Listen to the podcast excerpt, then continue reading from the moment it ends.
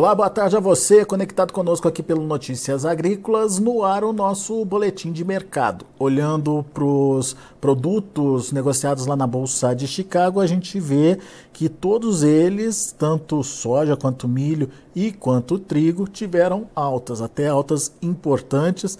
É, milho puxando aí esse ritmo é, de alta em Chicago e a soja acompanhando bem.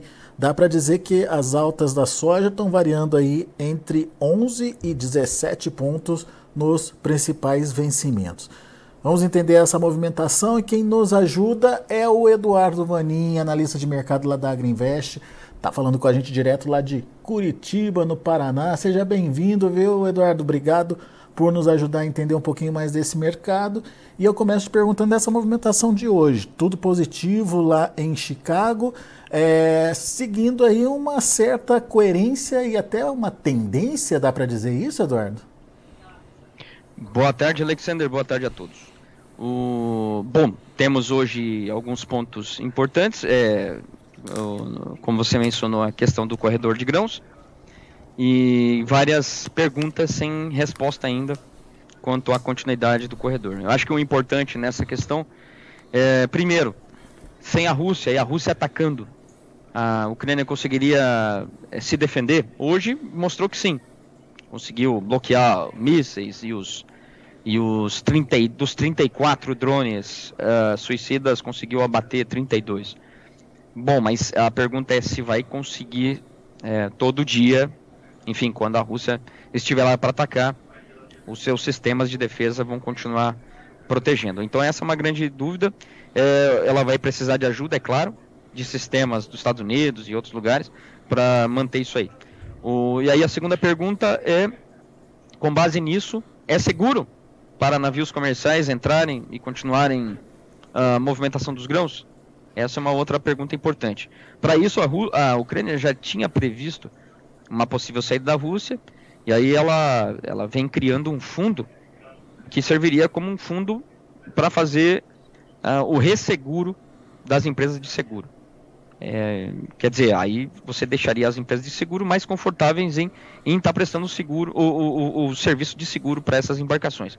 Com isso, manteria o corredor e até melhoraria o fluxo, porque daí a Rússia, não tendo mais os fiscais que só enrolavam o serviço lá no, no Estreito de Bósforo, é, aí aumentaria a, a, agilidade do processo. Aí a Ucrânia voltaria a ser um exportador ágil, como sempre foi. Tá bom? É, então veja que tem questões bem importantes. Se, e é importante frisar que se não for seguro a navegação ali, provavelmente os, o, as empresas de seguro não vão mais fazer o, o serviço e, portanto, os donos de navio também não vão mais colocar os navios ali, porque não faz sentido. Aí voltaria ao que era lá atrás, falando só de milho, tá? Uhum. É, durante o período de março a julho, é, que foi depois da invasão até o, o início do, do acordo, a, a, Ucrânia vinha exportando numa média de um milhão de milho por mês. Um milhão. Quanto que seria o normal na ausência de guerra? Entre 4, 4 e 5 milhões. Então caiu para 20% da capacidade apenas. Uhum. E os, os compradores eram ali pertinho. Bulgária, Polônia, Romênia, pa, países ali perto. Porque a logística daí mudou. Aí era ferrovia e, e caminhão. Uh, é, e lembrando que o maior comprador do milho da Ucrânia é a China e depois a Espanha. Aí quando veio julho, agosto, praticamente setembro, quando a coisa começou a andar, por causa do, do, do primeiro acordo, Aí o, o volume saltou para 2 milhões e meio mensal. Aí a China voltou a ser o maior comprador. Então veja que é bem importante essa questão para o milho. Porque da, se a Ucrânia realmente não consegue é, manter as exportações, a China, por exemplo, teria que ir para outro lugar. E a China comprou nesse período de setembro a, a junho, até agora, 5 milhões e meio. Carregou de lá. Aí teria que quase normal, porque a China antes da guerra comprava 7 milhões, 8 milhões de milho lá da Ucrânia. Aí teria que se voltar para outros destinos, outras origens. Exemplo, o Brasil, que hoje é o mais barato. Aí provavelmente beneficiaria o Brasil. Isso tudo analisando o milho. Então, o fluxo o milho. do milho saindo lá da, da Ucrânia vai ser muito importante para determinar o ritmo de alta nos preços do milho. Isso, isso contamina a soja, Eduardo? Ah, contamina. Contamina sim.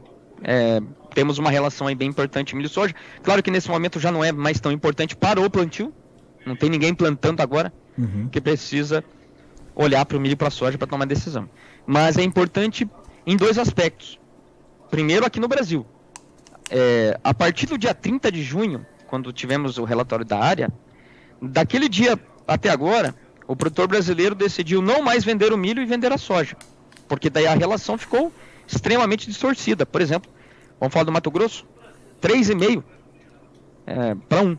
Hoje uma saca de soja compra 3 sacas e meia de milho. É, Goiás, parecido, Tocantins, parecido. Aqui no Paraná, 2,8. O normal seria 2,2. Quer dizer, hoje faz muito mais sentido para o produtor brasileiro vender soja e não milho. E é isso que está acontecendo. Portanto, essa relação soja e milho, a partir de Chicago, e aí acaba refletindo aqui no dia a dia também, é bem importante na questão do fluxo dos grãos. Mas o exportador tem interesse em comprar essa soja? A ponto de, de repente, mudar prêmio aí? Tem. Esse é um ponto bem importante. Como o produtor brasileiro não quer mais vender o milho, porque depois do dia 30 de junho, o preço do milho caiu R$ 7,00 por saca, o preço da soja subiu no acumulado de lá para cá uns 10 reais. Quer dizer, veja, aumentou a diferença em 17 reais entre preço da soja e preço do milho. E aí o produtor brasileiro não quis mais vender o milho, apesar da safra, da, da, da colheita que está andando, e a safra é recorde, a, a, o safrinha. Então, é, isso acabou gerando uma situação de que não é mais rentável originar o milho, mas uhum. voltou a ser rentável originar a soja. E aí, tanto a trading é, quer comprar mais soja, o chinês quer comprar mais soja porque ainda precisa é, cobrir a sua demanda, e o produtor brasileiro também quer vender a soja. Quer dizer, casou tudo. E aí o fluxo voltou para a soja. O fluxo do milho ainda continua, mas poderia ser maior. Uhum. E agora está dividindo espaço com a soja de novo. E, e isso na prática significa o quê? Melhor preço para a soja? Sem dúvida. Aí nós temos uma firmeza de prêmio, porque Chicago está subindo e o prêmio não está mais caindo. Então está mais ou menos parado. Quer dizer, o flat price da soja, Chicago mais prêmio, está subindo. E em reais por saca também. Para a safra velha. Quer dizer, a safra essa que o produtor está vendendo agora. Está vendendo agora. Isso não significa uma mudança para a safra nova ainda, Eduardo? Pode chegar nela também ou não? São coisas diferentes? bem diferentes. Porque é. o bushel da soja para março pode continuar subindo. É, pode chegar a 15 dólares. Até o. É, duas semanas atrás até escrevi sobre isso. Como e por que, que a soja chegaria a 16 dólares? É, então é uma combinação de fatores. Um deles já, já, já, já, já está aí. Uh, então o bushel da soja para março ele pode continuar subindo. Porém, para a safra nova aqui brasileira, até que nós tenhamos um problema sério de ou plantio atrasado ou quebra de safra, sei lá, é, então aí nós aqui o prêmio vai continuar prejudicando a conta.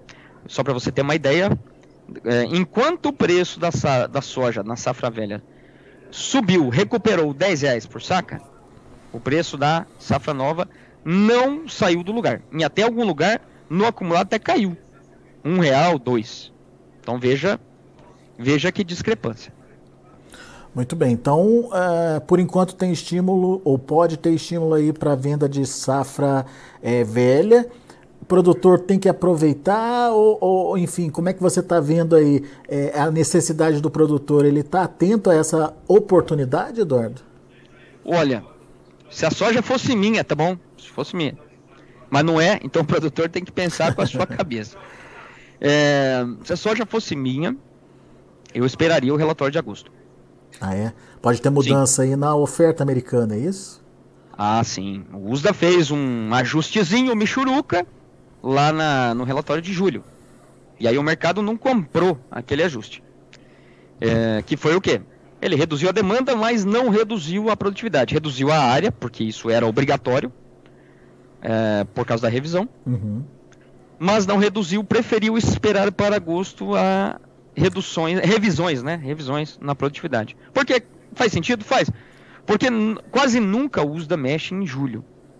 Salvo exceções, por exemplo, 2012. E ontem mesmo Como... o relatório de qualidade de lavoura falou que a lavoura por lá melhorou, né? Melhorou. Então é, é, é difícil, é difícil esse relatório aí, tá? Porque as condições ainda são muito baixas, mas estão melhorando. E, e é muito difícil no histórico de 30 anos, ou até mais, é, o, o, o, NAS, que é o braço do USDA que faz esse levantamento, capturar essa melhora na fase reprodutiva. Porque daí no visual a planta já vai estar mais feia, uhum. vamos pensar assim. É, não vai mais estar naquela fase vegetativa que no visual você vai vendo a diferença. Ah, então daqui para frente melhoras na questão aí de, de condições é difícil capturar isso aí. Agora, lá em agosto e setembro já vamos ter outros dados que são muito mais importantes. Por exemplo, número de vagens por metro quadrado e peso. Tá. Aí você já consegue tirar conclusões mais precisas. E aí, o, aí nós não, é, não podemos esquecer que daí nós temos o, o crop tour da consultoria ProFarmer. Aí ele roda lá de sete estados e vai trazer esses números para o mercado que esse ano vão ser muito acompanhados. Portanto, lá em agosto, eu acho eu apostaria que o USDA não deve cortar tanto mais a demanda, porque ele não pode fazer isso, já cortou lá em julho, 3 milhões e 400 na exportação. Faz sentido? Faz, claro. O Brasil está exportando, os Estados Unidos não. É, mas cortar muito mais, eu acho que é muito, muito precipitado, muito cedo. Uhum. Mas ele vai fazer a revisão na produtividade, e eu acho que é para baixo. E aí o estoque americano vai ficar mais apertado. Hoje a gente está falando de uma safra que baixou de 122 para 117, se eu não me engano. Isso. E, e você está dizendo que tem potencial para baixar mais, Eduardo? Sim, meu número é 115 milhões. É. Agora para agosto. E para setembro, até um pouco menos. Porque lá para setembro vai ter a segunda revisão na área. E aí essa segunda revisão na área, ela pode trazer mais uma reduçãozinha, porque lá no momento que o produtor americano informou a área, que foi em maio, ele ainda não tinha plantado 8 milhões e 200 mil acres dos 84, é, 83,700 que ele, que ele é, plantou. Que ele a pesquisa re, reportou que ele iria plantar. Então veja, mais ou menos 10% ainda não havia sido plantado. O que aconteceu em maio foi o clima foi piorando, já início de junho, e o preço despencou. Ele saiu ali de fevereiro de 13, o, o, o contrato novembro hoje bateu as máximas de fevereiro, quer dizer, 13,95 e foi bater 11,60, 11,50. Quer dizer, o produtor americano naquele momento pode ter decidido, por exemplo, pelo seguro de não plantio. É. É, não geral, mas alguma coisa. E aí a gente pode ter mais uma revisão na área plantada, para baixo. E isso refletiria no relatório já de agosto? Não, no setembro. de setembro. A área. Setembro, aí tá. a produtividade agora agosto. E ah, lá em setembro, okay. produtividade de novo, aí não sabemos se vai ser para cima ou para baixo, uh, e mais uma revisão na área. Muito bem. Ou seja, uh, duas, duas é, importantes informações que o mercado precisa acompanhar para reagir em cima delas.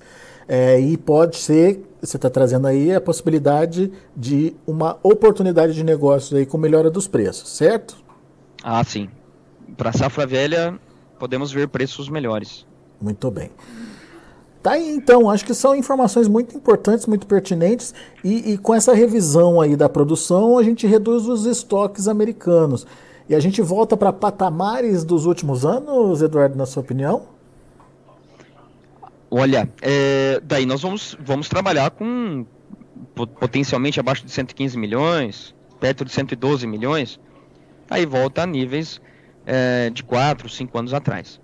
É, é importante falar também que daí no caso do milho, falando especificamente de produção americana e estoque americano, hum. apesar de possíveis e prováveis revisões para baixo na produtividade americana, com essa grande área e essa demanda muito fraca pelo milho americano, porque está muito caro, então aí o milho tem uma outra história.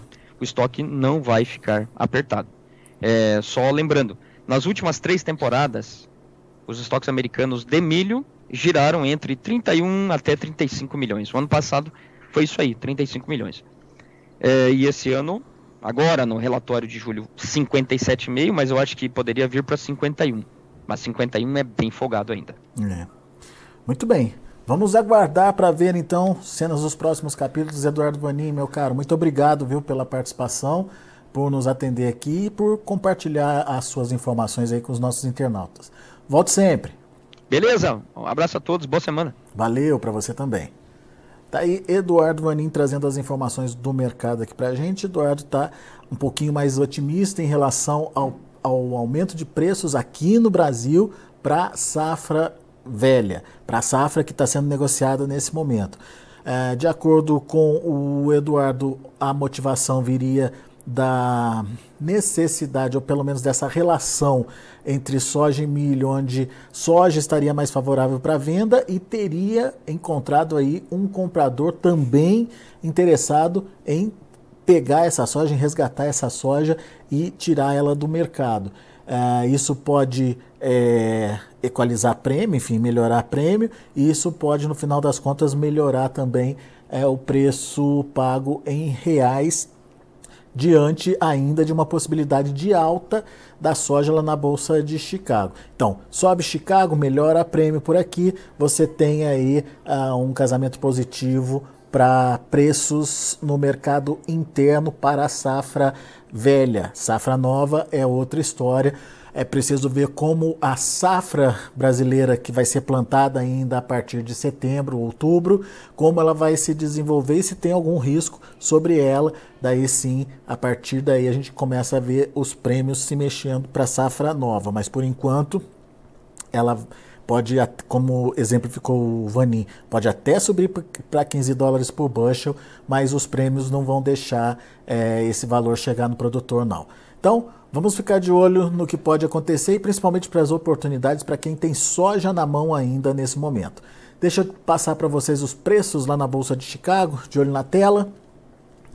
A gente tem um agosto fechando a 14 dólares e 92 centes por bushel, 8 de alta, setembro 14,18, 11,5 de elevação, novembro 13,95, alta de 17 pontos mais 25, janeiro 14 dólares e 1 cento por bushel, alta de 16 pontos e meio. Bons preços para soja de volta, portanto, naquele patamar dos 14 dólares por bushel. Uh, vamos ver o milho hoje. O milho, sim, bastante impulsionado por essa questão é, Rússia-Ucrânia. É, setembro, 5 dólares e 28 centos por bushel, quase 30 de alta. Dezembro, 5 dólares e 34 centos por bushel, 28 pontos e meio de elevação. O março, 5,44, 27 pontos mais 25 de alta. E o maio, já de 2024, também 5 dólares e 50 centos por bushel, alta de 25 de 26 pontos. É, e para finalizar, a gente tem também o trigo. Trigo segue essa tendência positiva. Setembro, 6,70, 6 dólares e 70 centos por bushel, alta de 17 pontos. Dezembro, 6 dólares e 90 centos por bushel, quase 17 de alta. O março de 24, 7 dólares e 6 centos por bushel, pouquinho mais de 17 dólares de alta. 17 pontos de alta. E o maio, 7 dólares e 13 centos por bushel, um pouco, uh, um pouco não, exatamente 17 pontos aí de elevação. São os números de fechamento do mercado lá na Bolsa de Chicago para soja, milho e trigo. Dia positivo por lá, é, trazendo aí um pouquinho de ânimo para as operações no mercado, é, principalmente para quem ainda não está participando ou quem ainda não conseguiu participar. É, são as informações então do mercado, mas agora eu quero me dirigir a você, produtor que está nos acompanhando nesse momento. As, as histórias da melhor história de agricultor estão lá para serem votadas, esperando pelo seu voto. Basta você entrar no site, procurar é, pela melhor história de um agricultor, clicar ali e ouça cinco, as cinco histórias selecionadas. São belas histórias de vida. A, a, escolha a sua preferida e, obviamente, vote ali quantas vezes você quiser. Tem um recadinho também do patrocinador do nosso prêmio A Melhor História de um Agricultor, que é a Singenta. Vamos ver? Você já conhece o Acessa Agro? É a plataforma de benefícios da Singenta. Nela você ganha pontos através da compra de produtos da empresa. São mais de 3 mil itens que podem ser trocados por pontos. Vá agora ao Acessa Agro Acesse www.acessaagro.com.br e conheça mais detalhes. Se você é agro, acessa.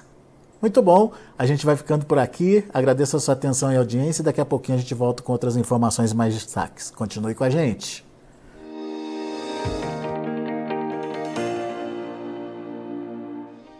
Se inscreva em nossas mídias sociais. No Facebook, Notícias Agrícolas. No Instagram, arroba Notícias Agrícolas. E em nosso Twitter, arroba Norteagri. E para não perder nenhum vídeo, não se esqueça de nos acompanhar no YouTube e na Twitch Notícias Agrícolas Oficial.